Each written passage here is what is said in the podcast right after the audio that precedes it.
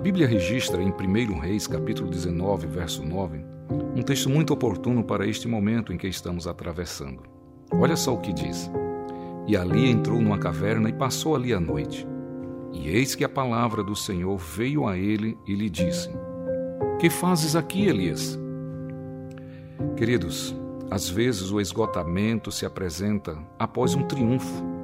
Foi exatamente isso que aconteceu com Elias. Ele viu Deus agir de forma incontestável e, mesmo apesar de um mar de evidências, ainda assim ele sucumbiu. Eu não quero oferecer aqui um diagnóstico preciso do mal que acometeu ao profeta, mas qual o programa de Deus para cuidar dos esgotados? Você sabe? Saiba que Deus não desiste do que, dos que desistem. Deus se importa com as suas emoções. Deus entende suas limitações. Deus acha o descanso importante. Deus leva em conta os aspectos físicos. Deus leva em conta o exercício físico. E finalmente, ele faz um convite para você sair do esgotamento. Que fazes aqui, Elias? Ele está perguntando isso para você agora. Queridos, o cansaço e as frustrações que você atravessa na vida não são despercebidos por Deus. Não é sob um olhar impaciente que ele contempla tudo isso.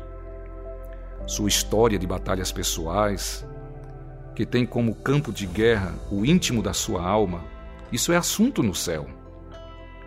Quantas vezes estávamos prontos para jogar a toalha e tudo voltou a ter sentido novamente? Talvez você esteja nesse exato momento do seu dia, enfrentando o dilema mais difícil em relação às suas emoções. Sua caverna o amedronta, mas saiba de uma coisa: ele não está do lado de fora da caverna lhe esperando sair. Ele está aí dentro, na terrível escuridão da caverna com você para apontar-lhe o caminho da saída. Medite nisso. Frequentemente o tentador vem a nós como foi a Cristo, apresentando as nossas fraquezas e enfermidades. Espera desanimar-nos e romper nossa ligação com Deus. Então, está seguro de sua presa. Se o enfrentássemos como Jesus o fez, haveríamos de escapar há muita derrota. Parlamentando com o inimigo, damos-lhes vantagem. Desejado de todas as nações, página 75.